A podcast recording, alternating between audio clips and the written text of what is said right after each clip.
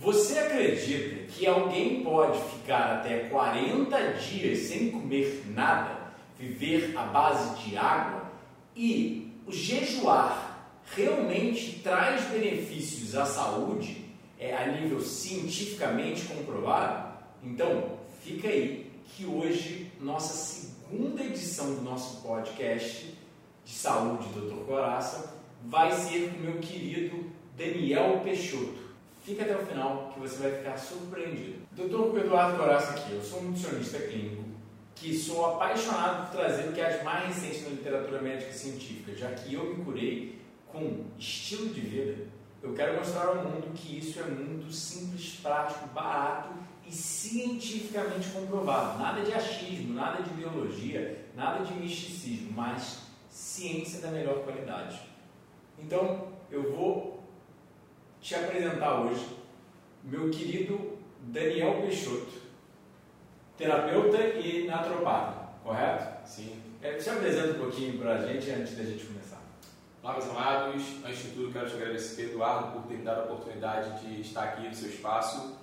É, meu nome é Daniel Peixoto, sou terapeuta naturopata e também sou técnico em nutrição holística. E nós estamos aí para prestar o nosso depoimento aí acerca do nosso jejum de 40 dias e 40 noites. Bom, primeiro de tudo, antes da gente começar todo o podcast, eu preciso falar algo bem, bem, bem simples. Se você ainda não é inscrito no canal, comece se inscrevendo no canal, apertando o sininho, comentando, compartilhando, sentando dentro desse like e assiste a primeira edição do podcast que está aqui um pouco mais sobre o higienismo, esse tratamento um pouco mais natural. E Terceiro ponto, isso não é uma apologia ao jejum, não é uma apologia à mudança de dietas. O Daniel é um, é um terapeuta, eu não sou médico, eu sou nutricionista, e mesmo sendo médico, nutricionista, terapeuta, o que você for, jejum sem ser supervisionado medicamente pode ser é perigoso e você precisa de acompanhamento médico, nutricional, você precisa estar numa instituição, precisa saber o que você está fazendo. Sim, existe pessoas que fazem em casa e não tem problema? Existe, mas a gente não pode se responsabilizar por você e a gente não pode apoiar qualquer tipo de mudança de dieta, estilo de vida, qualquer tipo de tratamento natural sem ser profissionalmente supervisionado por profissionais da área de saúde porque cada um sabe de si, cada um tem que ser responsável por si. Funcionou para a gente? Funcionou. Eu, eu, também fiz jejuns longos à base de água e estou muito bem, né? já vivo de comida crua há 15 anos, mas eu fui estudar sobre o assunto, eu fui me dedicar, eu sou uma pessoa comedida, racional sobre minhas escolhas diárias, né? eu sei que dá vontade de muita coisa, tem muitas pressões sociais, mas é, aqui fica só a primeira, primeiro ponto antes da gente começar tudo, que não faça em casa. Não tente em casa essa brincadeira, pessoal, sozinho, é, sem supervisão. Vá buscar acompanhamento profissional e busque também o estudo, que é muito importante. Mesmo você tendo acompanhamento profissional, o ideal é ler sobre o assunto, se educar sobre o assunto e até depois você pode falar sobre o, quanto você leu e se educou sobre o assunto. Mas começa lá, Dani um pouco antes da gente começar a falar sobre jejum, que, você entrou nessa loucura de viver de comida crua, né? Há quanto tempo você já está vivendo de comida crua e por que, que você se interessou por essa área? Bom, eu sempre gostei de cuidar da minha saúde por lá de fora. Sempre fui atleta na época da faculdade, fui militar e sempre fui apaixonado por ter uma boa performance física. E com o tempo me vi na situação de ter muitas lesões, de ter alguns problemas e eu não entendi o porquê. Foi quando eu comecei a me aventurar a saber mais como funciona a anatomia, fisiologia bioquímica humana, para ver o que acontecia dentro do meu organismo, os fatores né, ambientais, a alimentação que eu estava desenvolvendo. Eu comecei a assistir alguns vídeos e vi que aquilo ali tinha muito mais relevância na minha saúde do que eu imaginava. Então eu comecei a pesquisar bastante a respeito do assunto, fui para tudo quanto é lado, li tudo quanto é tipo de autor, ia para um, ia para outro. Foi quando aí eu fui fazendo testes comigo mesmo. À medida que eu ia lendo, que eu ia estudando, que eu ia racionalizando as coisas, eu fui fazendo experimento, fui mudando minha alimentação, aí fui para uma cetogênica, aí depois eu fui ali para ser vegano, fui para crudívora E a coisa que mais fez sentido para mim foi a alimentação divulgada pela Higiene Natural, que o nosso amado Edu Coraça é protagonista aqui no Brasil, juntamente com o psicólogo Fernando Traves, em divulgar essa mensagem aí que saúde é produzida pelo estilo de vida, né, que doenças, na verdade, elas são construções, na verdade, doenças não existem, né, é uma coisa até um pouco polêmica aí, as pessoas é muito, é muito, é muito para as pessoas a, a processarem, né? Só que aí isso fez muito sentido para mim e eu comecei a me experimentar nessa dieta e realmente ela fez efeito. Eu não me sentia assim, as outras até que estavam dando certo, mas não era aquela coisa que eu me sentia 100% conectado. Agora, quando eu comecei a incluir mais frutas especificamente, mais vegetais, nos parâmetros ali da dieta 80-10-10 do Graham e também que o Dudu defende, aquilo fez muito mais sentido para mim. Também fez sentido para mim os protocolos de jejum de limpeza que eu já vinha fazendo há algum tempo. E foi aí que eu comecei a entrar de cabeça nisso aí. Cursei naturopatia, cursei nutrição holística e também estamos aí divulgando a mensagem aí, é, sendo tutelada aí pelo nosso professor maestro aí, Dudu Coraça.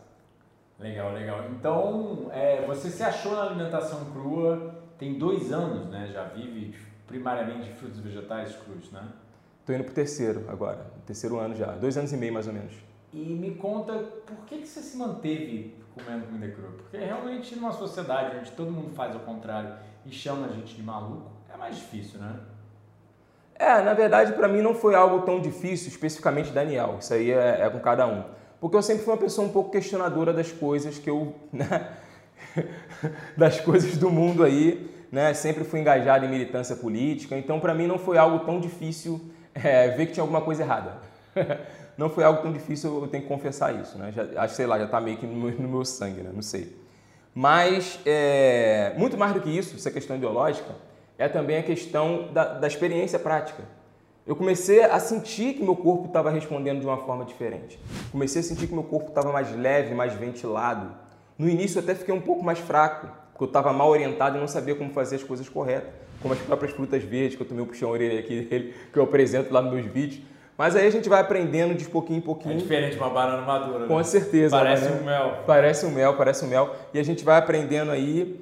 E, e é isso. Isso aí que foi que me encorajou a, a tomar essas decisões na minha vida.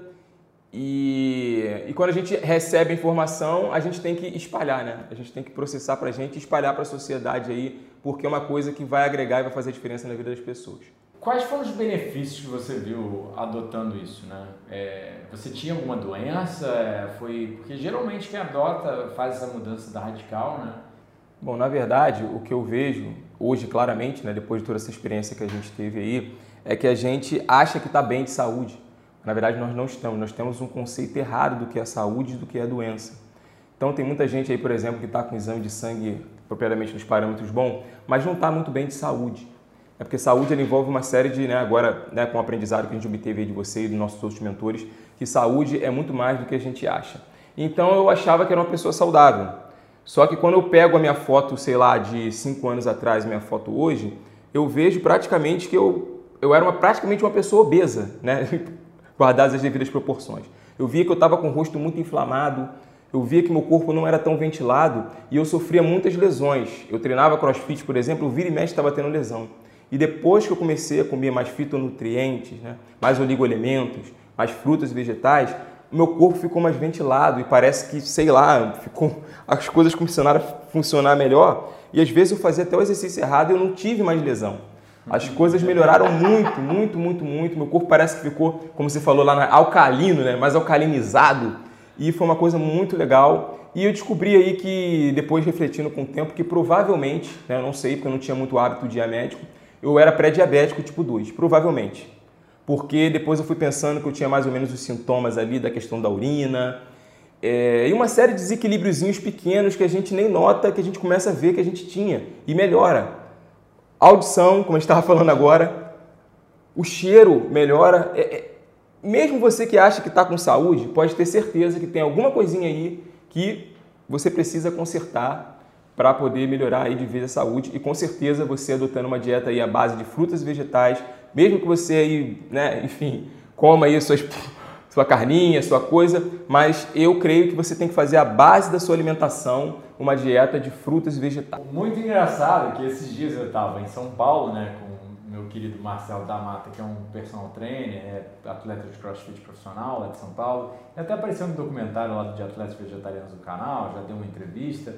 E eu falei exatamente isso com ele.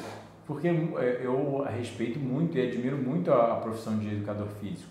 Mas muitos educadores físicos, às vezes, quando me vê fazendo um exercício, falam: ah, isso aqui está errado, está errado, você pode se machucar. E o que, que, acontece? Eu concordo com eles. Eu sou completamente descoordenado. Cresci uma criança com dificuldade mesmo de coordenação motora por causa de má formação óssea, entre vários outros fatores. Então, às vezes eu tenho dificuldade mesmo de rotação de quadril, algumas coisas assim usuais, né? Mas eu em 15 anos, eu nunca mais consegui ter um machucado atlético, mesmo treinando todo dia. Por exemplo, hoje eu treinei mais de uma hora debaixo do sol, correndo, etc., bem intenso, né? É, eu levanto para o meu peso, né? Fazendo supino com 65 quilos, etc. São pesos mais, é, fazer deadlift com até 80 quilos, às vezes até mais, dependendo do número de repetições.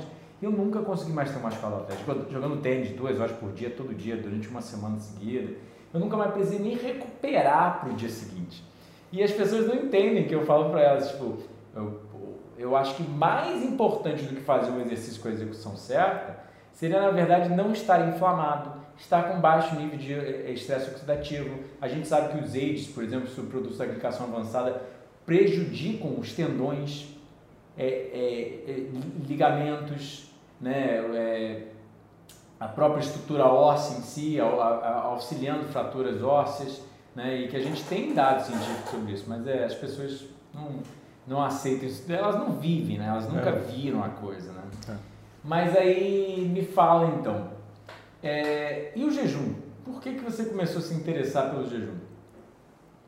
Porque eu, lendo, né, pesquisando profundamente, eu comecei a perceber eu vi inúmeros relatos, né? Eu sei que é uma coisa que não é muito divulgada aí pela mídia, né, convencional, e nós com as nossas veias de militante investigativo, militante investigadores, fomos a fundo aí, né, dig, né, cavar para descobrir mais sobre essa questão aí. E eu comecei a ver vídeos é, estrangeiros comecei a ter contato com o seu material, né? Graças a Deus a gente teve a oportunidade aí de ter você traduzindo os trabalhos lá de fora e também postando seu conteúdo. E eu comecei a assistir o teu documentário, foi uma das primeiras coisas que eu vi sobre jejuns, foi o documentário do Dr. Eduardo Coraça e depois eu assisti outros também lá de fora. E eu comecei a ver que realmente casos clínicos de pessoas resolvendo muitos problemas de saúde através do, do jejum e da restrição calórica. Então eu resolvi me experimentar, mesmo antes de seguir aí a dieta frugal, né? alimentação estilo de vida higienista. Mesmo lá quando eu estava na cetogênica, eu já estava fazendo meus jejuns. E eu fui fazendo aos pouquinhos, fui pulando refeições, né? porque eu vi que eu pensei em fazer numa instituição supervisionada, porque eu entendi que era uma coisa muito séria. Né? A gente foi criado ali num sistema que a gente tem que estar tá comendo, né? Mas enfim, eu fui experimentando bem aos pouquinhos, bem devagarinho, um dia de cada vez. Aí pulei uma refeição, aí um dia eu tentei fazer um de 24 horas. E é, eu senti na primeira vez, aí depois na outra vez já não senti tanto. Então eu comecei a sentir que meu corpo estava respondendo a isso aí. Então eu comecei a criar uma rotina e eu, eu fiz uma analogia do jejum igual um treino de academia. Que você vai condicionando o seu corpo. Por exemplo, se você chega na academia e já pega um supino de 60 quilos, como você falou, você vai se machucar. Então você tem, precisa preparar o seu corpo, a sua psique, né, a nível mental, físico, espiritual, em todos os sentidos, para você ir aguentando. Aí eu fui aos pouquinhos, aí eu aguentava ficar seis horas, aí às vezes sábado eu ficava, só ia comer no final do dia. E o meu organismo foi respondendo mesmo numa dieta errada. Mesmo na dieta errada. Então eu acho que eu fui ascendendo assim um caminho por vez. E eu acho que o jejum, não, tenho certeza que o jejum, até mais do que a dieta, foi o começo de tudo. É, eu vou pedir para a Adriana botar umas fotos suas aí sem camisa depois do jejum, etc, para galera ver, né? Mas é, você está com quantos quilos agora? Agora eu estou com quase 62. Eu estava com 77, 76,9, 77 e depois Quando você começou o jejum? Você diz je... toda a rotina de jejum lá do começo ou esse de 40 dias? Esse de 40 dias. Esse de 40 dias eu comecei com 77 quilos, 76,9. 77 quilos. É. E foi parar com quantos quilos? Fui parar com 59,9. 59,9. É. Quase 20 quilos de perda. 17, 17 quilos mais ou menos, em 40 dias. 40 e eu já não estava, eu já não estava, eu não considerava uma pessoa gorda, né? Você pode ver aí na foto aí, eu já não estava gordo, assim, já estava com percentual de gordura já bom de atleta. De, é, fazendo Frusbori dois anos. É, dois anos já já estava já, já tava bem, eu já estava assim, não vou dizer, né? Então foi realmente me surpreendeu que ainda tinha mais coisa para poder limpar, né? Tinha mais coisa para poder limpar. Acho que daria para prolongar mais o jejum, você quer dizer? É, daria porque eu percebi que com o tempo, com o tempo, o seu corpo se acostuma. Quando chegou no trigésimo, o dia mais desconfortável para mim foi o décimo segundo, porque eu acho que ali eu entrei em cetose. Porque é o que parece, segundo li no seu material e nos outros materiais também, a gente entra em cetose aí para o terceiro, quarto dia. Mas talvez, não tenho certeza, isso varie de organismo para organismo. Eu senti o baque da cetose porque eu consegui viver minha vida normal, consegui me deslocar durante 10 dias. Claro que eu já tinha um hábito de fazer. Só que quando chegou no 12 dia, eu senti um baque tão forte que me deu vontade de parar. E me deu aquela tontura, eu fiquei ali sentado o dia todo. Só que aí depois eu percebi, com a literatura, com tudo, que era o sangue sendo suspenso, o sangue tóxico circulando pelo corpo. E depois que esse sangue foi limpo, eu comecei a me sentir melhor. Aí eu fiquei assim naquele limbo até o vigésimo dia. Aí no vigésimo quinto eu comecei a sentir aqui minha garganta meio estranha, né? E eu fui fumante aí por 10 anos, né? E até o 33 terceiro dia, que foi quando eu fiz o exame de sangue lá que eu falei, que era para mostrar pro pessoal, é, foi realmente complicado. Então, os exames para mostrar que durante o Antes do jejum e depois do jejum? Ou... Não, eu fiz o exame durante o, jejum. durante o jejum. Não, eu já tinha feito antes e meus exames estavam legais. Eu queria fazer no jejum justamente para mostrar para as pessoas, né, que até nas instituições de jejum supervisionado, eu estava vendo lá os documentários, lendo os livros, que, gente, é muito interessante porque é um ambiente que é controlado e às vezes a pessoa não tem motivação para continuar porque é um processo doloroso. Só que as pessoas que estão lá cuidando de você, elas vão mostrar os exames Aqui, cara, como é que tua pressão melhorou? Olha como é que tua, tua açúcar no sangue melhorou. E isso motiva as pessoas. Você está num ambiente que as pessoas estão querendo realmente mudar. E isso irradia. Por isso que é importante você fazer o jejum supervisionado. Entendeu? Só que a gente foi naquela de My Bar, My Rules, né? Estudando aí um tempo, a gente se aventurou. E como eu estava te falando, até eu fiz o exame para poder mostrar para o pessoal que, pô, para mostrar para as pessoas que não era o que estavam pensando, né? Tanto que nos meus vídeos o pessoal fica assim: ah, não, olha lá, é, quero ver fazer um exame de sangue, quero ver ver como é que tá. Isso aí não é saúde. Aí eu mostrei lá como é que estavam meus parâmetros lá, tudo certinho. E a partir do 33 dia, o meu corpo parece que falou assim para mim: tá bem, você tá bem, fica bem e fica tranquilo. E eu fiquei assim os 40 dias e senti que eu poderia ficar mais. Essa resposta o corpo me deu no 33 dia. Aí é isso. Eu, eu, fico impressionado também que o neurofeedback é bem evidente, né? Sempre que eu estava bem de jejuar, eu, eu fiz os meus cinco jejuns seguidos, é, tipo, coisa de um ano, seis meses, etc. Aí eu fui tentar jejuar de novo, assim, muito junto de um do outro, assim. Eu não senti, foi a única vez na vida, em todos os jejuns que eu já fiz, que eu não senti vontade de jejuar e logo no segundo dia eu senti fome. Mas senti uma fome, assim, bem forte, bem é, acentuada. E eu quebrei, eu respeitei, porque, tipo, mesmo no jejum de 24 dias, que foi o meu mais longo, eu não senti fome nenhuma. Né? Então, eu acho que o neurofeedback é muito legal e muito evidente, né? Então, só, só voltando, recapitulando rapidamente. Então, você fez um jejum de 40 dias à base de água é, e já quebrou tem duas semanas atrás, foi isso? Tem, agora estamos no 15º dia. É, 15º dia, foi dois domingos atrás que a gente quebrou. É, Aconteceu isso comigo também, Eduardo. Eu tentei fazer um, porque o que acontece? A minha ideia era fazer assim. Eu fiz 25 em 2020, em 2021 eu pensei em fazer 30. Pra... Ah, você já tinha feito um jejum de 25 dias? Então. Tinha feito de 25 dias ah, em 2020. Tá. Entendeu? Aí em 2021 eu ia fazer um de 30, para em 2022 fazer um de 35 e ano que vem fazer um de 40. Só que o que acontece? Eu tentei fazer o de 30 em 2021, eu não consegui também. Parece que o corpo, a inteligência corporal falou para mim que não era hora. Agora não. Aí eu não consegui ficar nem. Fiquei sete dias e assim, não era o momento. E é, eu senti que esse de 40 dias, não contei que seria 40 dias, mas era o momento. Era um momento assim propício, né? Pela forma, já estava começando a destoar um pouquinho na alimentação, claro, não cedia os princípios, mas já estava começando a ficar um pouco indisciplinado. Então eu senti que esse era o momento e as coisas foram acontecendo. Tá, mas vamos lá. Então, é... conta um pouco mais sobre o seu jejum, né? Como que você começou, como que você conduzia, o que que você fazia durante o jejum, é... quais foram as dificuldades? É, eu comecei... Eu sabia que sete dias para mim era tranquilo porque eu tenho uma rotina de fazer é, 30, de 30 a 36 horas de jejum semanal para fim de limpeza. Geralmente é domingo para segunda, eu paro de comer domingo e volto a comer na segunda, na, na terça-feira, né, de manhã eu volto a comer.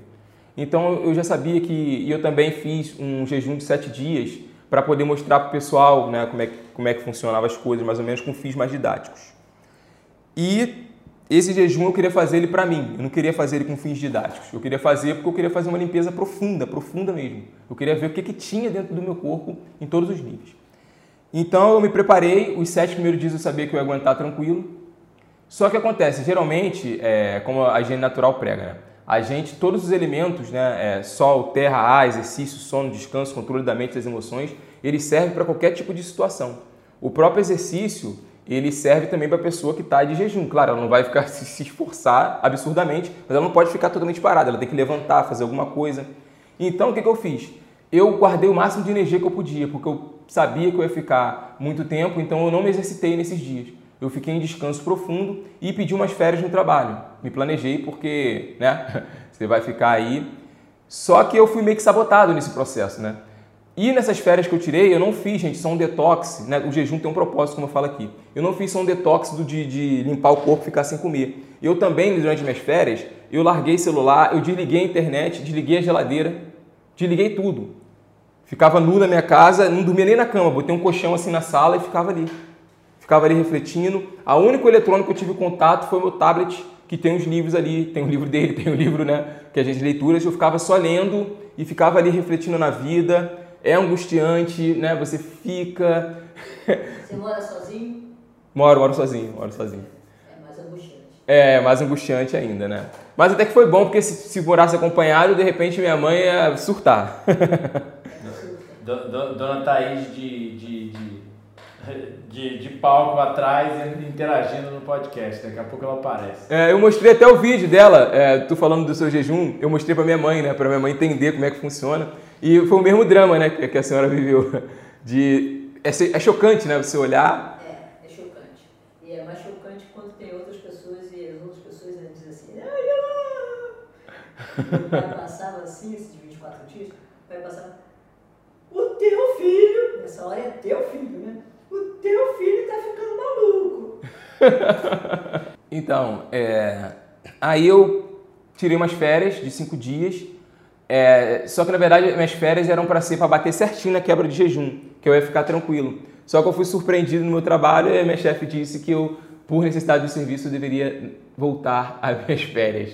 E eu já estava já para o 30 dia de jejum e eu não estava com vontade de quebrar, porque depois que eu fiquei mais confortável, né, com essa angústia passou, porque ela passa, pessoal, ela passa. Eu fui e falei, ah, fazer o quê? Eu tava trabalhando online e eu falei, não, eu vou persistir porque o meu corpo está pedindo para eu ficar mais um pouquinho.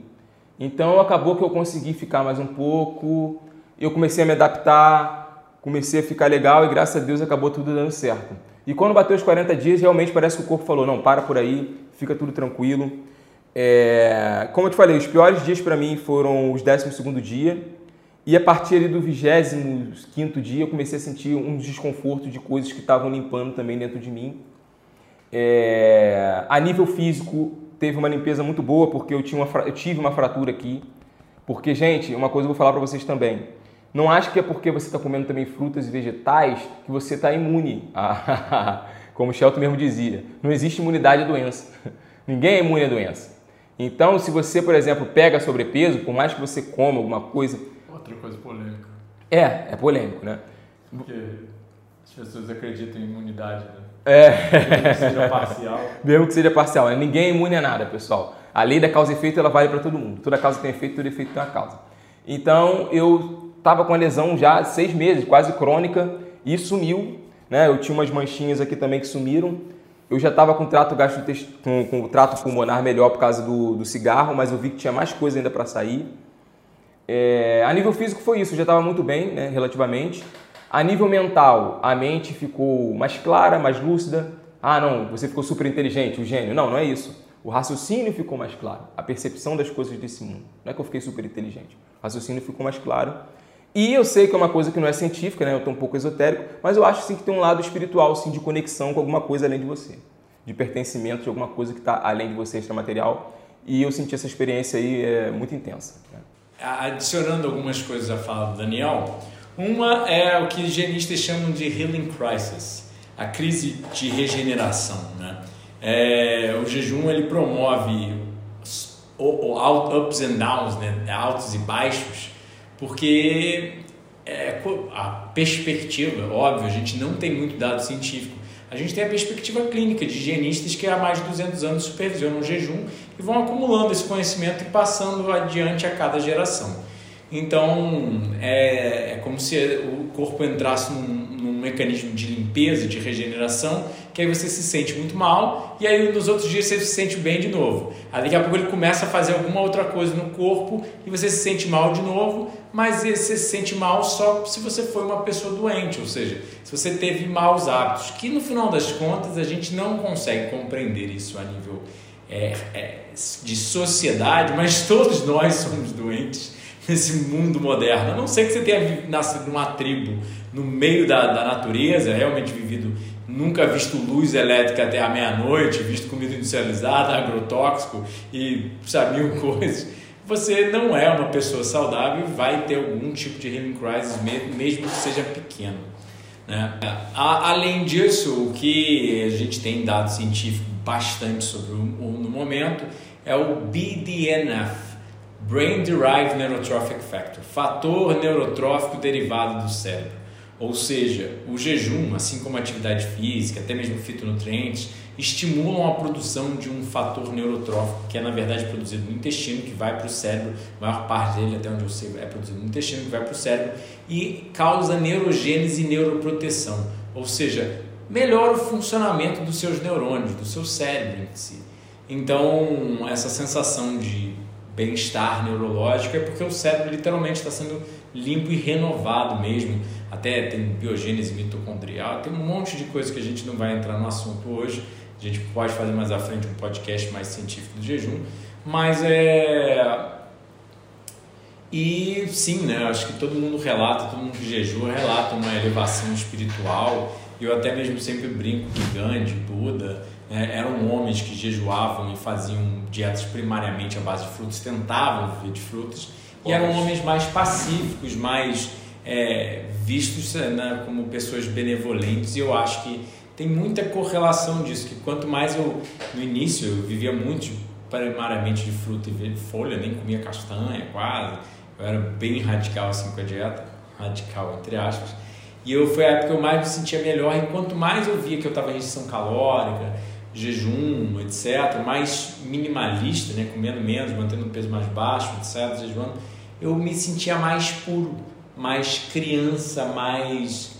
É, não sei, era uma, uma ingenuidade, era uma, uma, uma, assim, uma pureza de alma mesmo. Assim. Aí quando eu começava a comer mais, começava a ganhar mais peso, etc., eu já não era mais, sabe, você tem um pouco mais de malícia, um pouco mais de, sabe, um comportamento um pouco mais adulto e não tão sabe, criança, aquela que vê tudo como uma, sabe, é engraçado isso como a, a, a o mecanismo da dieta e, sabe, esse mecanismo de jejum. Então, sim, o que ele estava falando é vários, é muito interessante, mas vários dos mecanismos de vida saudável, vários dos fatores de vida saudável ligam esses mecanismos de jejum, né? Que não é só o jejum que liga o BDNF, atividade física também liga, fitonutrientes também ligam. Então tem a natureza fez um complexo de coisas para funcionar. E o que foi difícil para você? Tipo, conta um pouco mais sobre. Então você viu crise de regeneração né? na garganta, na, no ombro que você falou, né? Sim, e meus órgãos, eu senti que eles estavam cada cada momento, cada fração de dias, uma parte eu senti uma dor. Senti um pouquinho de dor no pâncreas, senti um pouquinho de dor no fígado, parece que eles estavam meio que se reconstruindo mesmo parece que se reestruturando. Eu sentia a dor aqui, senti aqui também nessa região aqui do timo, também sentia muito. Eu sentia muito um formigamento aqui na pineal, eu não sei se você já sentiu isso. É um formigamento que eu sentia intenso aqui. Aí depois com o tempo parou e eu sentia que tinha muito aqui, o hálito ficava horrível, o hálito e o cheiro das axilas também horrível também. Horrível. E eu ficava pensando assim, falei, pô, mas já fiz um jejum de 25 dias, né? Eu tô tão sujo assim, gente. É o que ele falou agora aqui, né? É, não tem como você dizer que é saudável. Né? A vida é um ambiente que a gente vive é tóxico. Né? Então, a gente tem que viver em detox. Né? Não estou dizendo viver em jejum, mas comer os alimentos que ajudam né? a, a limpar o corpo. Mas falando sobre as dificuldades, foi basicamente isso. Só, só antes de entrar em dificuldade é, eu, por exemplo, tive 23 anos de péssimos hábitos. Então isso não é apagado por 5 é. anos de dieta crua nem nada, não é assim. E a gente vive ainda em péssimos hábitos. Eu, de vez em quando, uso o celular até as 9 horas da noite, vou dormir, a gente vai assistir filme na casa da dona Thaís, chego lá, tem é, um monte de luz ligada, Wi-Fi do nosso lado. Você me deu os diminizáveis, eu espalhei é, Já tem iluminação circadiana na casa da dona Thaís. Fica assistindo os podcasts para você entender mais o que seria iluminação circadiana. Tem vídeo sobre cronobiologia no outro canal, mas é bem simples a coisa. Segue aqui, segue aqui. Essa é. pessoa fala, segue aqui. Mas é, o nosso estilo de vida, mesmo a gente que vive muito saudável, ainda não é o ideal. Então tem um dano um pouco maior ao organismo e um pouco menos reduzido os mecanismos de reparo. Então, infelizmente, a gente está envelhecendo mais rápido por estar em contato com celulares, Wi-Fi e a comida com agrotóxico e a civilização moderna que dorme um pouco mais tarde. As pessoas, são, viaja. É, as pessoas são mais estressadas hoje em dia, então as próprias relações interpessoais são mais problemáticas, né? Então a gente tem que levar isso em consideração, pessoal. E só uma coisa antes de você entrar aí. Então você estudou o higienismo, né? Antes de fazer as coisas. Sim, sim. Você, sim. pelo parece, foi uma das únicas pessoas que realmente me segue, foi ler o Shelton, foi ouvir o Shelton. Sim, o Shelton, o Silvestre, os dois Graham, né? Alcott, Jancy Jackson, Tercer Fry, grande Tercer Fry, porque eu vi o trabalho do Eduardo, né? A gente tem acesso, né? A gente fala também em inglês. Aí a gente já foi pesquisar os outros trabalhos também e lia tanto o material dele quanto lia os outros materiais também e fomos formando todo o conhecimento aí. E a gente veio descobrir que o higienismo é algo bem simples, gente. É algo bem simples e acessível a todos, não tem classe social. É a ciência da saúde, né? Saúde produzida pelo estilo de vida em conformidade com determinados parâmetros e leis naturais. Ponto. Ponto acabou. E existe ali a lei da causa e efeito que você tem que respeitar. Não adianta, você não vai violar de hipótese alguma a lei da causa e efeito. O que a gente vê hoje em dia aí é uma tentativa de violar a causa e efeito. Continue ali martelando a sua mão, tome um analgésico ou bota uma luva que vai ficar tudo bem. É, não para de martelar não. Né? A higiene natural fala para você para você parar de martelar a sua mão. Para você parar de ficar se entupindo aí de alimento ruim, para você ter diarreia. Né? Só que o que a gente vê é uma perspectiva diferente. Então eu me aprofundei no higienismo, né? li, identifiquei muito com aquilo ali, né? senti até que aquilo ali era meu ministério também. E a maior parte das pessoas não entende, elas vêm para mim só para fazer um detox, ou uma dietinha, ou um jejum. E eu falo para elas, e aí, teve muita gente que já me chamou de capitalista que não vende livro. Falou, olha, eu li 100 livros até eu realmente virar quem eu sou e, e, e seguir esse caminho para o resto da vida. É, se você não ler, se você não se educar, você não vai seguir direito. E é o que eu vejo. Daniel, não precisa ler o teu, vai ler os outros. É, pode ler. É, tipo, muitos PDFs eram gratuitos, né? sim, sim, consegui várias coisas, mas como a gente analisar estatisticamente apenas 3% da população brasileira fala inglês, sendo que apenas 1% fluente, é melhor você ler em português, que a única literatura, né, até o momento, é a dele. Então você recomendo você ler lá o jejum, a cirurgia da natureza. É, a única coisa benéfica também minha, além disso, é porque a cada geração de higienista a gente vai evoluindo o conhecimento. É. Então o Shelton, há 100 anos atrás, publicando o livro, não tinha é, noção não de... funcionava de outra maneira, né? Exatamente. Não, não tinha PubMed, né? Não tinha o pesquisador, o Google acadêmico ali, para você abrir 100 artigos e lendo a terminologia científica que eles estão testando em animais hoje em dia. Né? Não tinha, por exemplo, ele falou uma coisa muito interessante que eu acabei, para também não esquecer, é, o Rob Walford, que é na verdade o mentor do Dr. Walter Longo. Se você não conhece, o Walter Longo é o principal pesquisador de jejum, biólogo mais famoso sobre jejum na atualidade. Né? Publicou as principais pesquisas, o principal grupo de jejum, né? o principal grupo de cientistas que publica artigos médicos científicos sobre jejum. E ele teve um mentor, que foi o Dr. Rob Walford, que criou a Biosphere 2, uma pesquisa em cima da Biosphere. Ou seja, eles criaram uma, um domo mesmo no meio do deserto do Arizona, né, nos Estados Unidos, e ele se internou lá por dois anos com vários outros cientistas e literalmente se induziu restrição calórica. Eles produziam os alimentos dentro da biosfera, né, muitos vegetais e eles criavam peixe também no lago e ele comia simplesmente muito menos do que era para comer. Então eles saíram de lá dois anos depois muito mais magros e com até mesmo os órgãos encolhidos, né? E a gente tem vários dados sobre isso. Vocês conhecem ele, nutrição enzimática de um, de um médico antigo que falava que comer, comer comida crua é, preservava as enzimas dos alimentos e os órgãos das pessoas que viviam mais de comida crua ficavam mais encolhidos, né? Ou seja, provavelmente mais saudáveis, porque é, o jejum também imita isso. Então não tem muito dado para falar mas é, isso faz sentido e é o que o Shelton falava, né? O corpo quebra suas estruturas e quando o comer é resumido, ele renova as estruturas, ele reconstrói as estruturas de uma forma mais saudável, mais jovem, mais nova, né? Mas é infelizmente, o que muita gente não sabe, que eu tenho batido na tecla no canal, é nosso dinheiro vai para matar ratos. Ou seja, os impostos pegos da população, seja no Brasil, nos Estados Unidos, etc., são pegos para testar remédios em animais. Não é para testar vida saudável, não é para testar atividade física, sol, sol não é para testar nada disso, nem subsidiar fruta e vegetal. É para é, subsidiar refrigerante, subsidiar industrializado, subsidiar proteína animal, que é o que dá dinheiro né, para as pessoas, né? é o que conseguem fazer um comércio. Né? E saúde não dá dinheiro. E também para testar remédios em ratos. A gente deveria estar testando pesquisas comparando pessoas em dietas cruas com dietas é, onívoras, né? para ver o que é mais saudável. A gente devia estar fazendo vários tipos de testes diferentes, mas os testes são para matar ratos com pílulas sintéticas para ver que, que pílula sintética cai o colesterol, né? como se o colesterol fosse a única coisa no corpo que está de errado num onívoro. Né? Ou a glicemia, né? As pessoas pegam. É bom, vamos lá. Então, continuando, você estava falando sobre o seu jejum. Eu estava falando, tem uma, teve uma dificuldade, agora você estava falando, falou para falar de dificuldades, só que eu tô um pouco de vergonha de falar aqui. Por favor. vai ser polêmico isso aí, isso vai ser bom. É de bronca. Então, gente, é uma coisa que eu não desejo nem com o meu pior inimigo, vou ser sincero com vocês é, você defecar depois do jejum realmente é uma tarefa que, meu Deus. Eu imaginei que fosse isso. Por isso mesmo que eu insisti, porque realmente é, acontece. Eu fiz um só de sete dias e senti uma pequena dificuldade.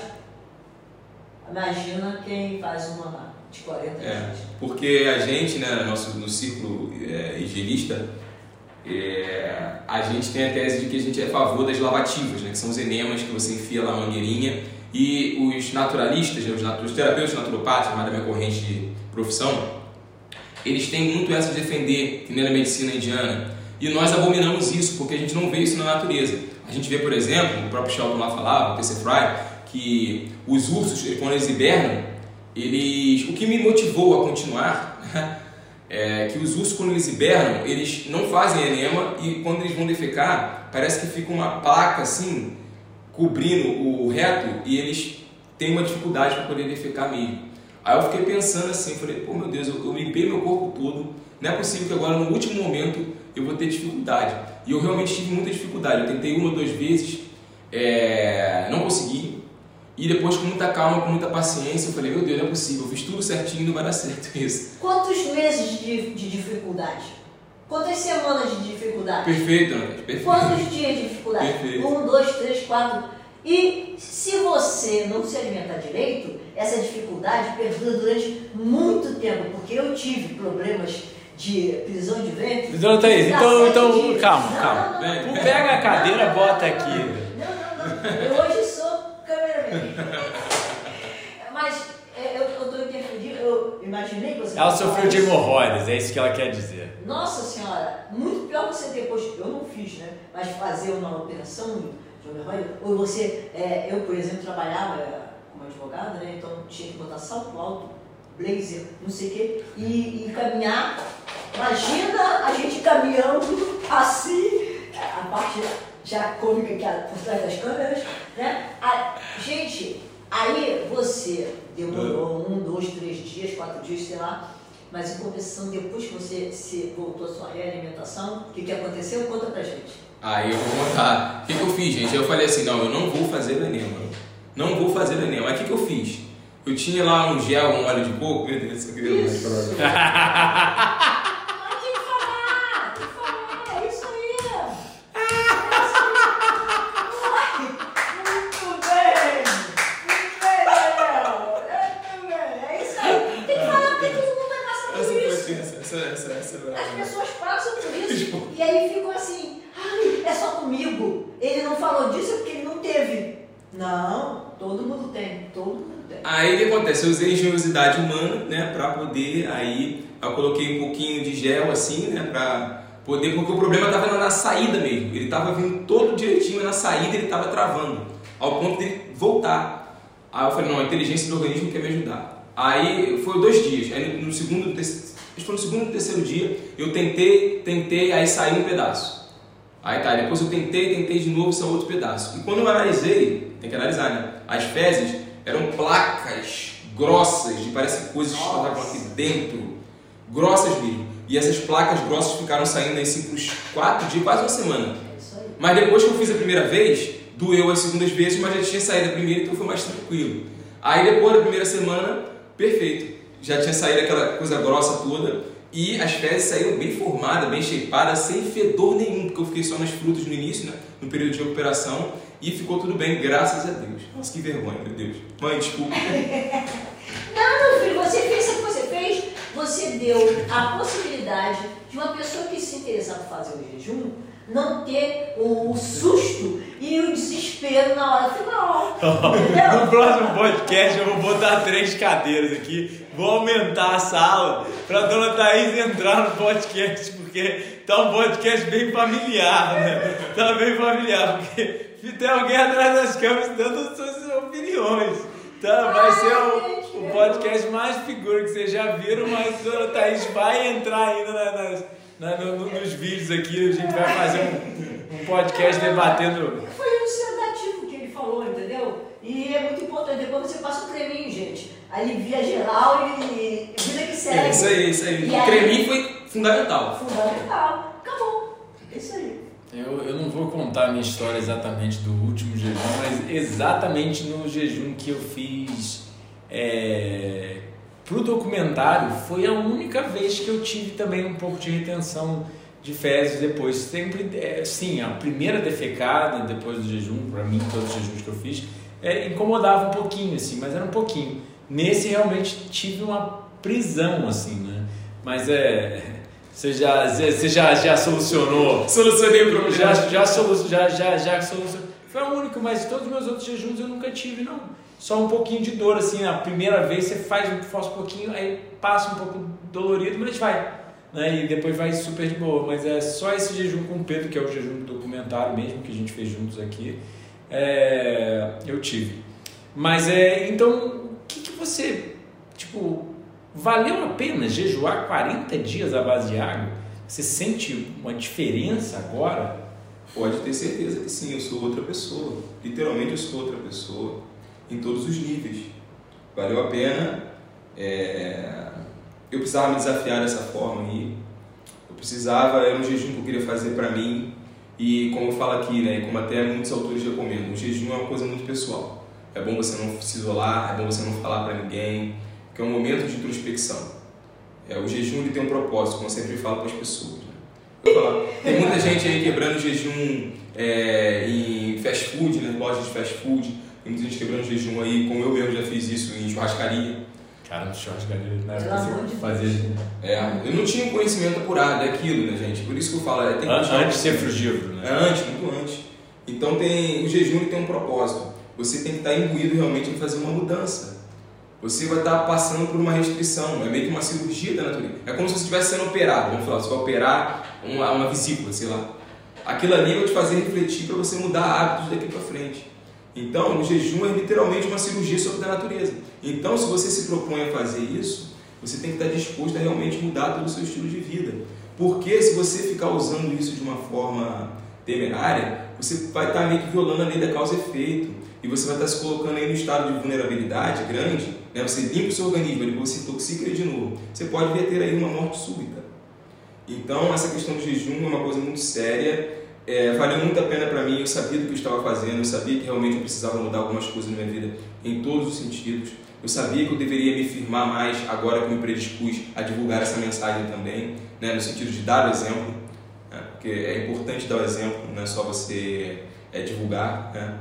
É, então eu precisava me firmar e eu, eu não me arrependo, né, farei de novo, né, mas não sei se farei mais, assim, acho que já deu, assim, meu corpo já falou, não, esse aí, parece que quando eu terminei falou assim, não, agora tranquilo, tá segue novo. tua vida, tá novo, não peque mais. E segue firme aí, garoto. É isso, não me arrependo, foi ótimo. E Mas sinto hoje outra pessoa. Você acha que está se sentindo funcionando melhor então, né? Com certeza, a nível cognitivo, a nível é, físico mesmo, né, que a gente está se recuperando agora, mas eu estou vendo que está muito bem o negócio, assim, por dentro, eu, tá, a recuperação está sendo mais rápida do que eu pensei. Por exemplo, eu só esperava fazer exercício sete dias depois, em três dias eu já estava já fazendo, dando corridinha, já estava já mais ativo. Porque esse processo de recuperação também é muito complicado. Né? Eu quase tive um problema de 25 dias, né? Porque eu fui querer fazer além do que eu podia. Mas nesse eu senti assim, que realmente meu corpo estava pedindo, não vai se movimentar, vai fazer algumas coisas. Né? É, é, é, aquilo, como você falou, tem coisas que não tem muita ciência que a gente não sabe ainda. Né? O higienismo ele não vem aqui dizer para você que sabe tudo. Ele vem dizer para você que ele tem princípios a serem seguidos. Ele vem dizer para você que a gente é ignorante e tem muita coisa no universo que a gente não sabe. Mas os princípios estão ali, as bases estão ali e é diferente do que a gente vê no convencional. Se, por exemplo, pega uma revista médica científica hoje, daqui a cinco anos eles vão estar falando outra coisa. Por exemplo, o ovo já foi saudável, agora o ovo não é mais saudável. Aí do nada é, o problema era a carga glicêmica, depois o índice glicêmico. Você vai ver lá 200 anos, os higienistas falavam, tudo bem, hoje em dia a gente tem um mundo que funciona de uma maneira diferente, mas coisas básicas que eles falavam lá atrás, hoje em dia mantém a mesma coisa. Ainda que aqueles caras, muitos deles não deram exemplo, morreram cedo, acontece. Porque quem fala é o homem, mas o princípio está ali. Não tem lá a lei da gravidade? Ela vai estar tá ali. Quem viola é o homem. Então é isso. É, mas, mas é você escuta isso, você escuta aquilo, mas você não escuta o principal, teu corpo. Morrer, morrer aos 84 anos, como o Shelton morrer, não é cedo também, não, né? Não. E, obviamente, sim, a gente comete erros, né? O Shelton, por exemplo, ele achava que nozes eram essenciais para proteína, eles não sabiam que tinha proteína já nas frutas, né? não que seja para excluir nozes, mas é que tem uma quantidade considerável de proteína nas frutas quando a gente come em quantidades suficientes em termos de calorias. O Shelton, é, eles recomendavam uma dieta crudívora, mas eles não seguiam a dieta crudívora. Eles acreditavam que veganismo não precisava de suplementação de B12, por exemplo, né? Eles cronobiologia também, né? Nem... Não, já falavam de cronobiologia. Mas acho que eles não respeitavam, né? É, aí não sei, isso eu não, não, não, vi nenhum dado sobre eles respeitando ou não. Pelas palestras, o Shelton fala às vezes que eles estavam palestrando tarde, é. mas ele critica isso, né? Tipo, é, ele mesmo usou isso no, no, na, na, na, palestra. Mas eles já falavam sobre crononutrição, que é hoje em dia, nem tinha nome, né? Eles falavam para comer com os horários do sol, e hoje em dia a gente tem um termo crononutrição, né? Que a gente sabe que comer depois das 6 horas da noite é prejudicial à saúde. Então eu concordo plenamente com o que você falou os conceitos higienistas eles não mudam.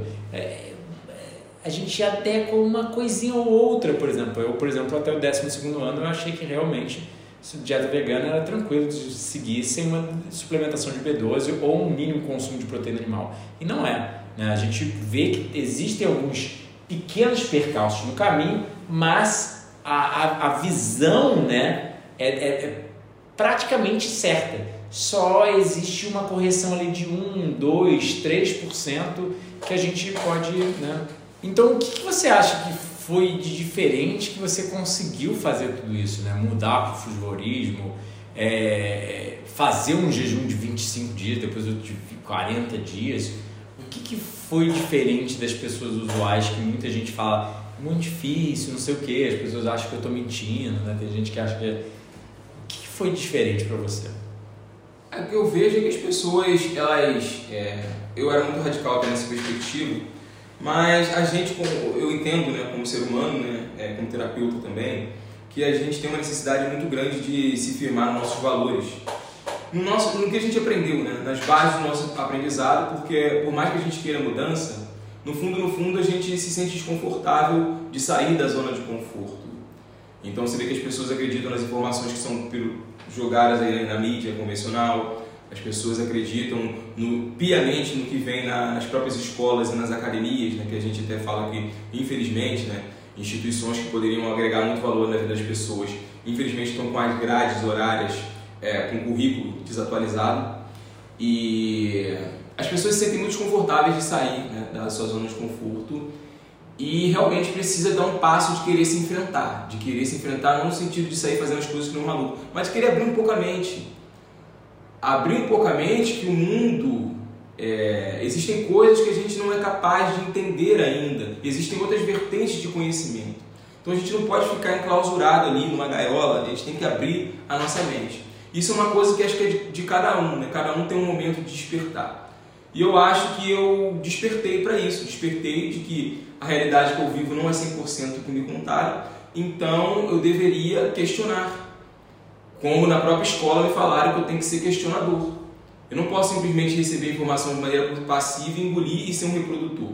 Né, o conhecimento ele é proativo. Você recebe, você dá e você processa. Não há uma hierarquia em quem ensina e quem é ensinado. Há uma troca ali. O cara que está te ensinando, ele só está simplesmente ali fazendo né, o jogo ali para poder se reproduzir para você. E você mesmo construir a sua mente, o seu caráter e as suas convicções, as suas ideias. Então eu acho que eu despertei para isso aí é, talvez já lá no ano de 2012, já há muito tempo, isso num viés mais político e ideológico, e as coisas foram se reverberando em todos os planos. Quando chegou ali no ano de 2018, eu senti que era hora de eu tratar da minha saúde, de olhar para essa parte aí da minha saúde melhor e questionar essas coisas, e foi muito interessante. Qual a idade? Eu vou fazer 35, tenho 34 anos. É, é novo. É, aí eu comecei a me questionar sobre as coisas e fui me experimentando. E eu acho que assim, é, as pessoas têm que. Nossa apresentadora, dona Thaís, ela não aparece nas câmeras, mas é apresentadora. Não, é.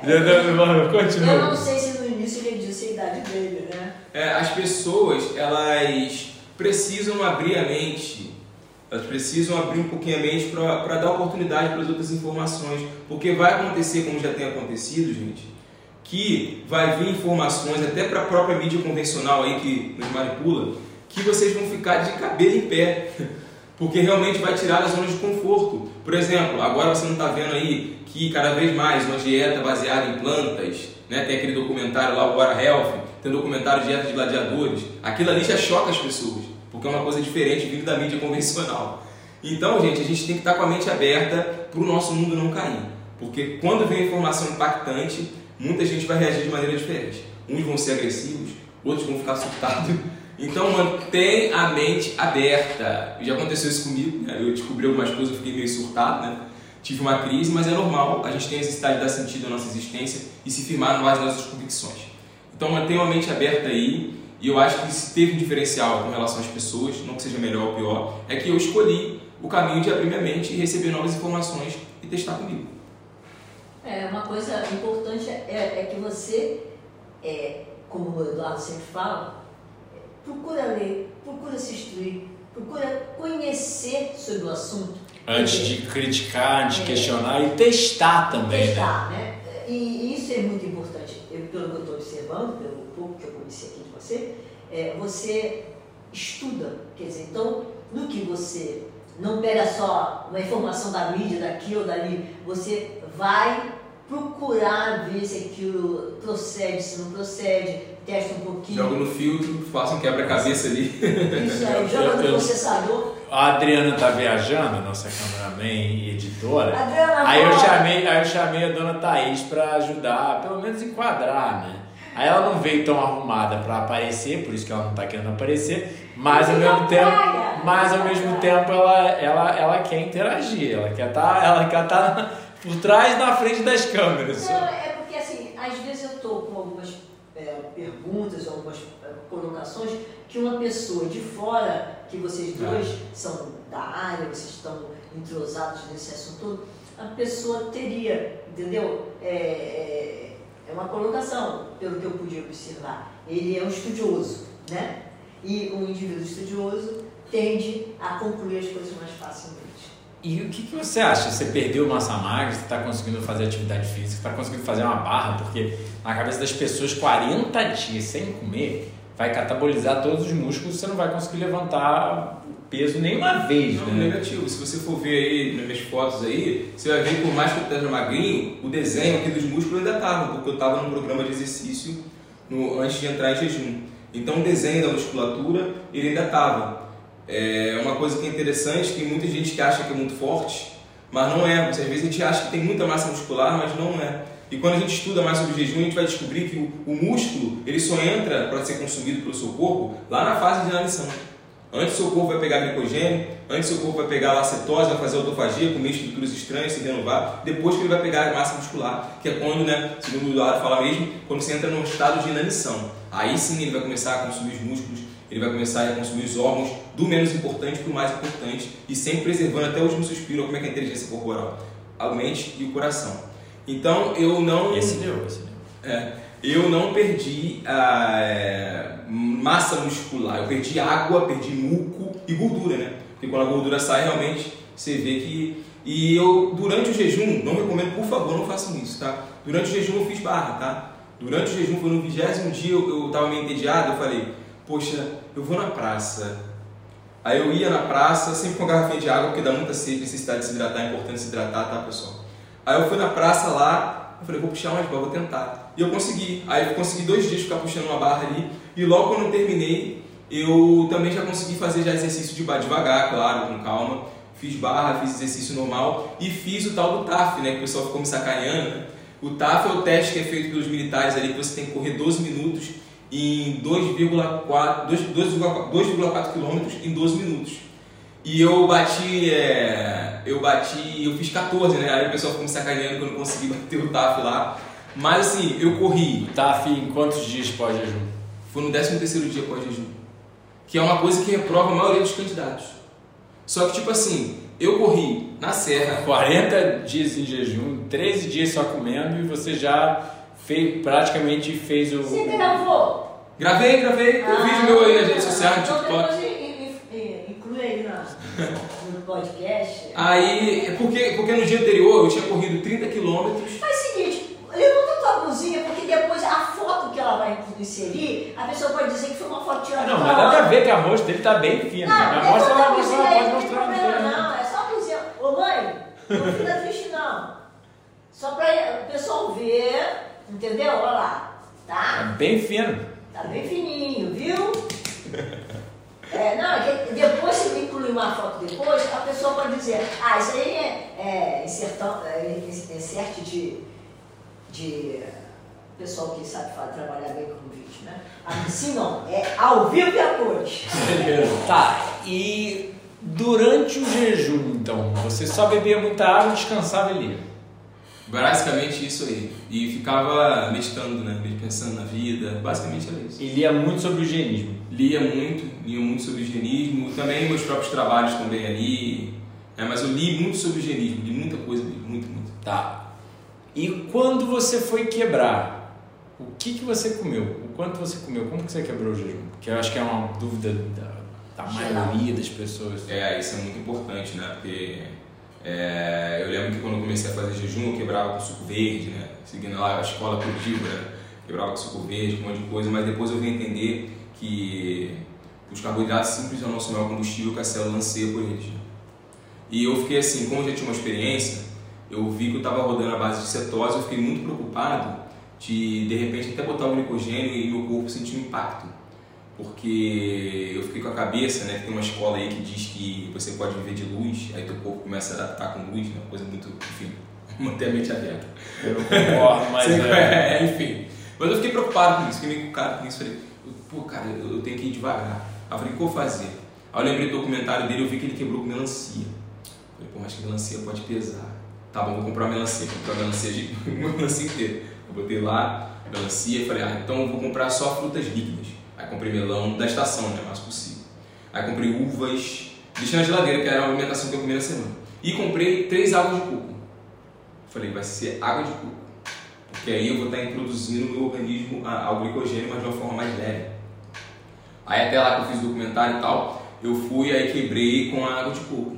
e fui O que bebendo. que é o glicogênio? Eu expliquei pro pessoal, que a pessoa, um leigo... Na verdade é glicose, né? Glicogênio é a forma de Sim. estocar o carboidrato complexo e depois ele é transformado em glicose para ser aproveitado. Só só pra pessoa ter uma noção do Exatamente. Glicose é o açúcar mais simples que tem, né? Que vai ter glicose e frutose, são monossacarídeos nas frutas e vegetais, etc. E aí quando a gente come, quando o corpo já está abastecido dessa glicose, ele vai transformar através de um processo em amido animal, que a gente chama de glicogênio.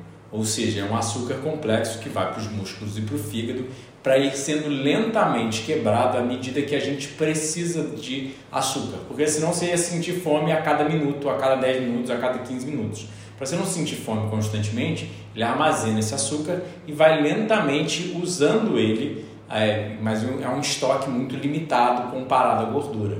Glicogênio a gente armazena por um dia e meio.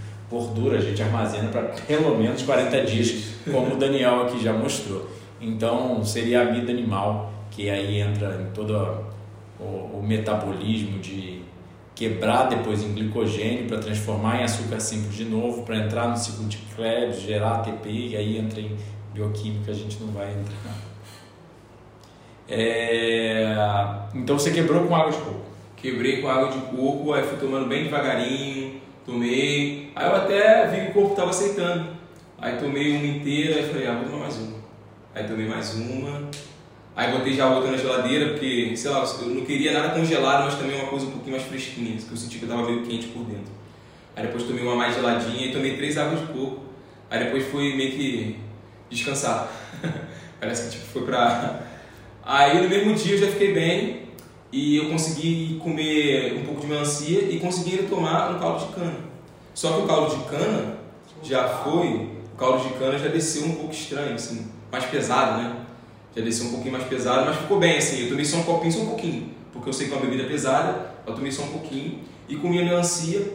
E no segundo dia que começou o drama lá de o negócio começou a funcionar, já contei essa história, não vou repetir mais. Então você foi cada vez mais aumentando a quantidade de frutos, é, mas comendo bem pouco assim, né, no início, né? Fui, mas eu me surpreendi que já no terceiro dia meu corpo já estava pedindo repõe. Parece que ele estava pedindo que eu repuo. Eu comi o melão inteiro, um de manhã e comi o melão inteiro à tarde. Eu falei, que isso? Eu tô só com 59 quilos, tô comendo isso tudo. Parece que o corpo tá realmente pedindo, coloca no lugar tudo que você precisa. E vegetal, cru, Eu já, eu, dia? eu já comi 24 bananas, eu acho que, sei lá, uma semana e meia, duas semanas depois de quebrar um jejum. Eu tinha corrido bastante, né? Feito bastante atividade física, eu comi 24 bananas numa refeição. O vegetal eu vou. Macaquinho. Vegetal eu vou começar a comer, começar hoje, né? Ah, é? É, porque eu sei que não é muito recomendado isso, né? Você tem que comer vegetais, só comer fruta não é uma coisa muito legal, tá, pessoal? Mas sei lá, é, eu entendi que meu corpo, escutei meu corpo, que eu precisava ficar um tempo nas frutas, sabe? É, talvez eu tenha exagerado um pouquinho, mas aí a gente já vai voltar a consumir também as fibras que estão no vegetal, que é importante, e muitos minerais também. Aí hoje aí a gente já deve voltar a consumir nossos vegetais aí, folhosos, devagarinho, sem muita gordura. Eu já consumimos no almoço uma vitamina de banana, água de coco e couve. Couve. É, foi com água normal e tâmara, na verdade. Então já quebrei o jejum de Já vegetais. quebrou o jejum de Oba! É, mas é, isso é uma coisa importante e eu não concordo também. A gente tem que ter vegetal, ainda mais depois do jejum. Parece que eu sempre sinto uma vontade a maior dos vegetais, talvez por mecanismos de reconstrução, né? Por causa da proteína, gordura, né? minerais, não sei exatamente, mas eu sinto que eles se tornam até mais importantes é, depois do jejum, né? É uma maior proporção deles para quantidade de fruta, na minha humilde opinião. A gente não tem dado clínico sobre o assunto, né? Bom, então a gente já está batendo aí, né? Uma hora e meia de, de, de- de conversa, né? É, Dani, e aí o que, que você teve de insight depois disso tudo?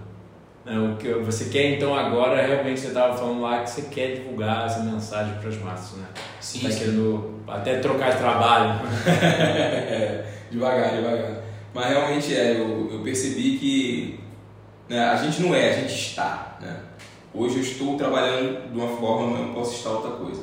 O insight que eu tive é que a gente está. Tem momentos e momentos. Hoje em dia, sei lá, eu tô, estou advogado, amanhã eu posso estar outra coisa. Ih, eu no aposentado. Posso estar aposentado depois quando Curtindo a praia de. Mas o meu momento, é, o insight que eu tive é de divulgar essa mensagem para o maior número de pessoas possível. E eu penso, eu tenho quase toda a convicção de que o Brasil é o terreno mais fértil para você disseminar essa mensagem, porque lá nos Estados Unidos, por mais que o conhecimento venha de lá, mais genuíno, você vê que a indústria lá é muito forte, né? o capitalismo lá é muito forte, então lá há uma guerra muito grande com a própria indústria. E aqui eu acho que o Brasil ele tem um terreno muito fértil para você disseminar essa mensagem, porque é uma mensagem simples, não é uma coisa dogmática, científica, pesada. Você pode ensinar para uma criança o gênero. Olha só, você tem que respeitar as leis tal, tal, tal, tal, e você vai ter saúde. Você explica isso para uma criança. Então acho que eu, eu, eu entendi que hoje é o momento da gente espalhar essa mensagem é, para o melhor número de pessoas possível. Para isso a gente tem que ter um preparo, né? E eu acho que eu estou me preparando bem através de boas referências, como o próprio Dr. Eduardo Curaça, que é um dos meus mentores, o trabalho dos autores higienistas ali, e a gente cria pontes, não guerras, né? Nós higienistas estamos aqui para criar pontes.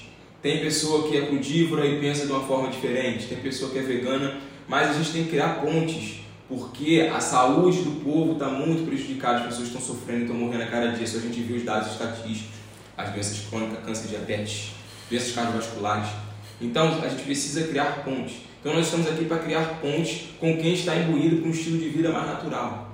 A gente tem nossos princípios a seguir, mas eu acho que hoje eu me sinto mais pronto, né? mas, eu vou dizer que eu estou pronto. Antes eu estava preparado, agora estou pronto para poder difundir essa mensagem aí, porque acima de tudo eu, é, eu estou apto a dar o exemplo e fazer o que eu divulgo, como você faz.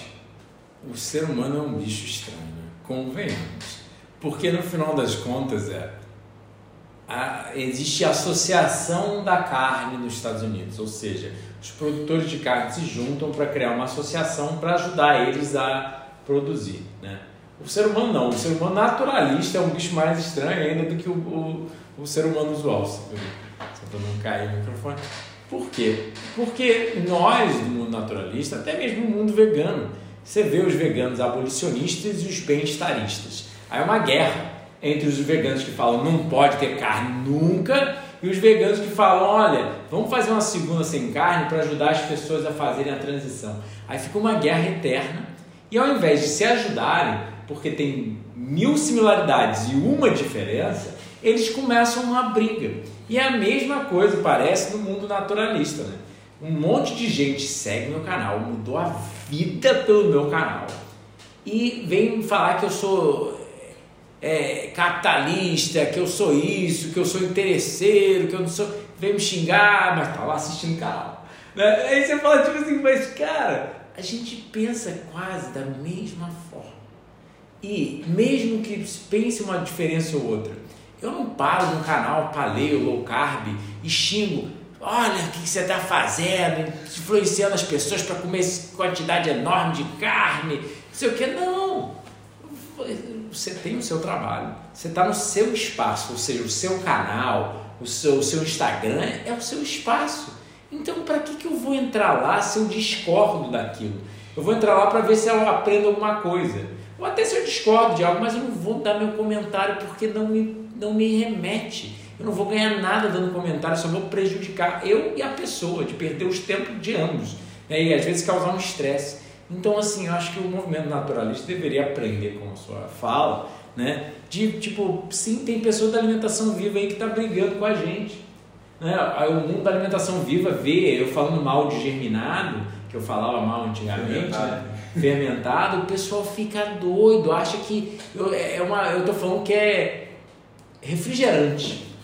Mas, cara, as empresas de refrigerante estão todas andando lado a lado. Você quer brigar com alguém?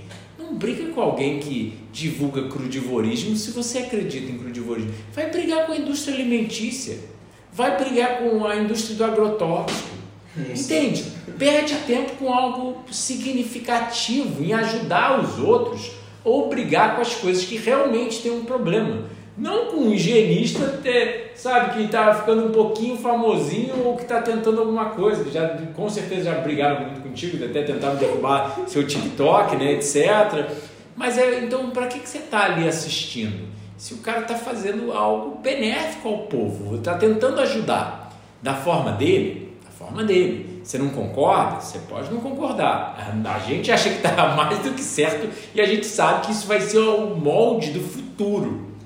Mas é, chama de visionário, chama de maluco, chama do que for, mas você pode não aceitar. Mas aceite que existe diferenças, mas que todo ser humano quer a mesma coisa: amor, paz, prosperidade, é, crescimento. E eu acho que realmente as pessoas estão muito doentes, né? E um jejum, e atividade física, e um, estilo de vida higienista e ajudar elas a processar todas as emoções é, conturbadas e retraídas que elas acabam botando para fora na internet, saem xingando e reclamando, eu não sei o que, e ai meu Deus, sabe? Tinha teve uma médica low carb esses dias no perfil falando que está magro, óbvio, é deficiência muscular e não sei o que, e esse cara é um louco. Tipo, eu, não, eu nunca entrei num perfil de outro profissional para xingar.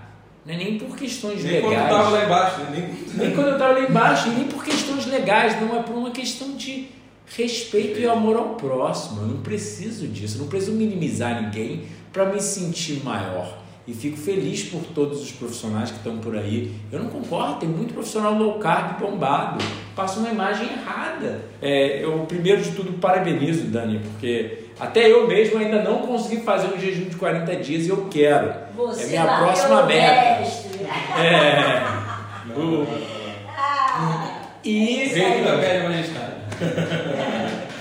e é, de se botar também, porque infelizmente durante todos esses anos, é como eu estava falando com ele, nunca ninguém realmente botou a cara para estudar o higienismo e falar sobre o higienismo, né? Eu acho que tem a Ana aí falando, né? A nutricionista Ana. Mas tirando ela e, e eu, éramos só, sabe, tipo, é, eu acho que precisa de gente querendo botar a cara mesmo, né? Porque muita gente me segue, adotou isso, vive isso, mas não bota a cara no principal, que é as mídias sociais, que é a forma que a gente consegue alcançar o povo. A imprensa do século XXI. A imprensa do século XXI, a TV do século XXI e por aí vai. Exatamente. Eu quero até seguir uma carreira acadêmica, publicar artigos sobre o assunto, etc. Mas eu estou nas mídias sociais porque impacta mais do que publicar um artigo benéfico sobre o crudivorismo. né? Então, Bom, começa se inscrevendo no canal, apertando o sininho, comentando, dando um like, falando para dona Thaís se ela tem que vir para frente das câmeras, se ela tem que continuar atrás das câmeras. Tem que vir, tem que vir. Parece que é apresentadora sem ser apresentadora, né? Convenhamos. Eu estou somente no lugar da menina, porque a menina foi dar um pulinho em São Paulo, fui até a Sampa dar um, um rolé, entendeu? Mas aí eu vim aqui só para ajudar é, ver se está é, gravando, aí esqueço de olhar, me, me, me, me,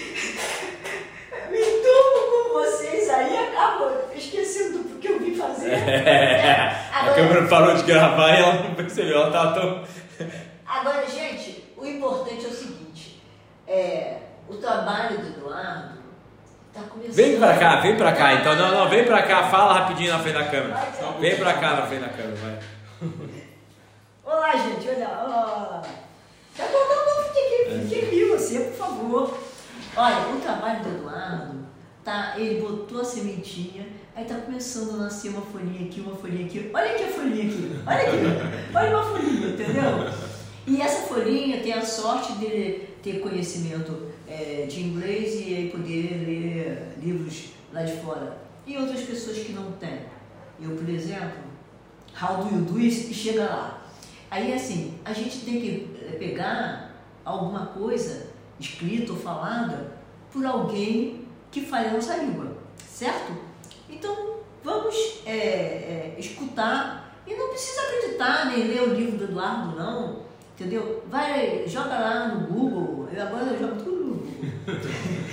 É, vai lá no Google, joga lá no Google assuntos relativos a esse assunto. Passa um dia vivendo de fruto e vegetal, vendo o que dá. Cara, não, chega gente... aqui, pô, não chega aqui, julho, janeiro. É, não, é, chega julho, aqui, janeiro, é, chega aí. Passa cinco dias com a gente aqui vivendo de fruto e vegetal e você vê. Tem médicos, nutricionistas vindo aqui, pô, sempre. É, saíram duas médicas agora desse último retiro. É, minha, própria, minha própria professora e coordenadora da UER já veio Sim. aqui também. E eu só não vim pro estado de É, de jejum, jejum, jejum. A doutora Fernanda, ela, ela tem postado muita coisa, sabe? Dona, dona Thaís divulgando aí, filho. Ah, Ó, oh, Fernanda, já estou fazendo sua propaganda. Daniel, me diga uma coisa.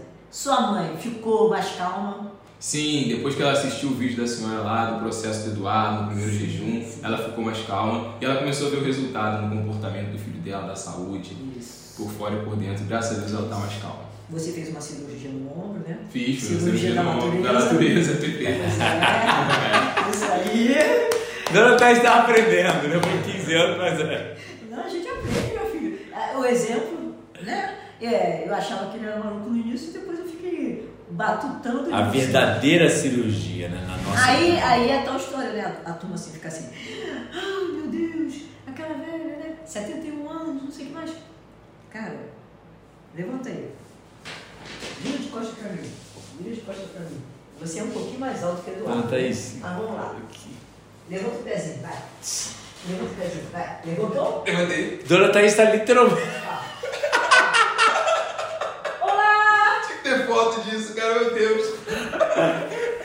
Mostra pra sua mãe depois. Vou mostrar. Vou mostrar. Caramba. Eu não sou crudívora. Eu como muita fruta, muita salada, mas tomo um cafezinho e quebro algumas coisinhas também. Bem, Usa a luz do celular forte de Sim. noite quando eu reclamo que tem que usar filtro de luz azul. Ainda fico com ela amarrada no filho. Mas agora aqui, siga o exemplo desses meninos. Entendeu? Não precisa ser 100%. Agora, inclui um pouquinho, um pouquinho de alimentação. Fala, fala. Oh, é que eu tô olhando. É, eu- é, é muita câmera. Siga, siga o exemplo. É, siga o exemplo desses meninos, tá? É, inclua um pouquinho de fruta, vegetal, corta aquela, aqueles excessos que vocês fazem, tá? E bota. Vocês vão ver só. É, 71 anos, 42 quilos. Eu estou conseguindo fazer isso, sabe por quê? Porque eu segui um pouquinho do exemplo. Exemplo realmente é tudo, né? Com certeza. Exemplo tudo é tudo. Tá Agora, tá é, é, parabéns. Obrigado, obrigado. Parabéns, bicho. Parabéns senhora Parabéns. também. Não, parabéns a vocês, né? Parabéns a vocês. E- É, remen- TikTok, TikTok, mete TikTok nisso. Vai. É, começa seguindo lá o Dani no TikTok. Eu É. também tô lá no TikTok, Cadê, entrei cadê, forte. cadê teu... Uma das motivações foi ele, na verdade, né? A gente vai botar aqui na- no, no vídeo.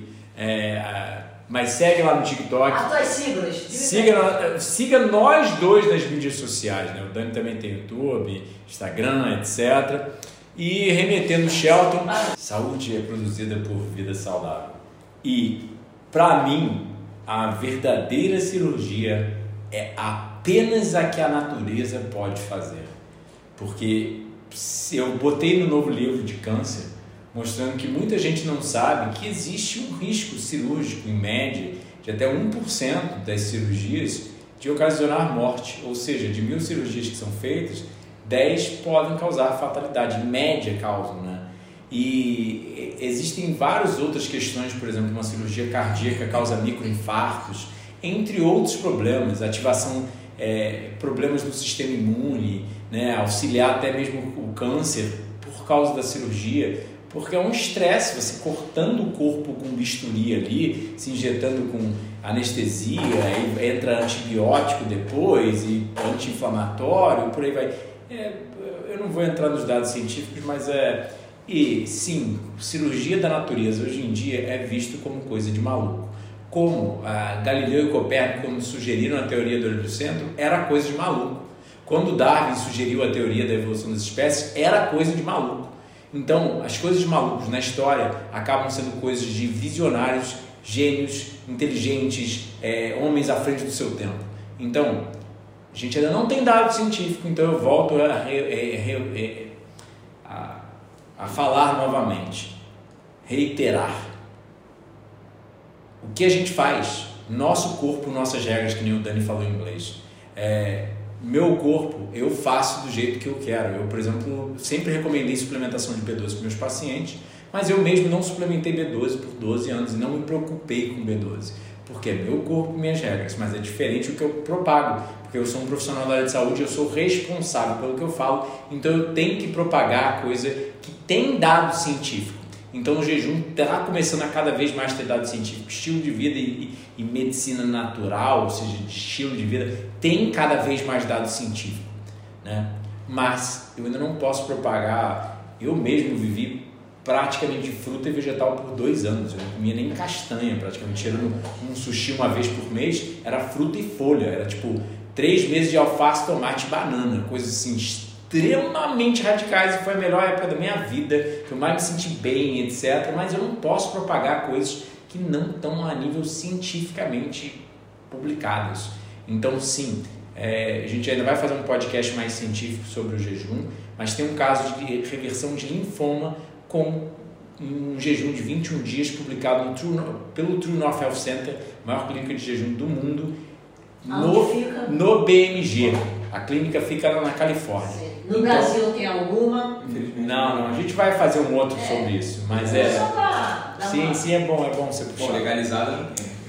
É, é legalizado que a gente saiba não tem. É. Mas bom, pessoal, beijo, abraço, amo vocês. Fica ligado pro próximo podcast, divulga isso para todo mundo. Que quanto mais esse podcast chegar a pessoas, vai ajudar mais vidas e vai crescer. A gente vai botar um monte de podcast aqui para vocês. Esse aqui parou. parou agora, né? Parou nesse é, um tá. pouquinho tá. antes. Tá, bota lá, bota lá, vai, vai. Já anotei de novo. Então, divulga ao máximo esse podcast para chegar a maior parte de pessoas para alcançar as massas e elas saberem que saúde é produzida por vida saudável, é de graça, mas você precisa ser responsável pelos seus hábitos e pela sua saúde. É de graça, mas você precisa praticar a vida saudável, ou seja, estar tá disposto a todo dia se exercitar, pegar sol, praticar atividade, é, dormir cedo, é, fazer jejum quando necessário, por aí vai. É, essa é a nossa opinião ainda, que um dia será a opinião científica predominante, mas até lá é só coisa de maluco. Obrigado, Daniel, pela participação obrigado, tá? aqui no Saúde Frugal. Muito obrigado. obrigado. Uma última mensagem aí? Ele já falou tudo que eu queria falar. Eu vou falar o meu bordão que eu sempre falo aí nas minhas mídias sociais. Mente livre, corpo livre. Forte abraço, pessoal.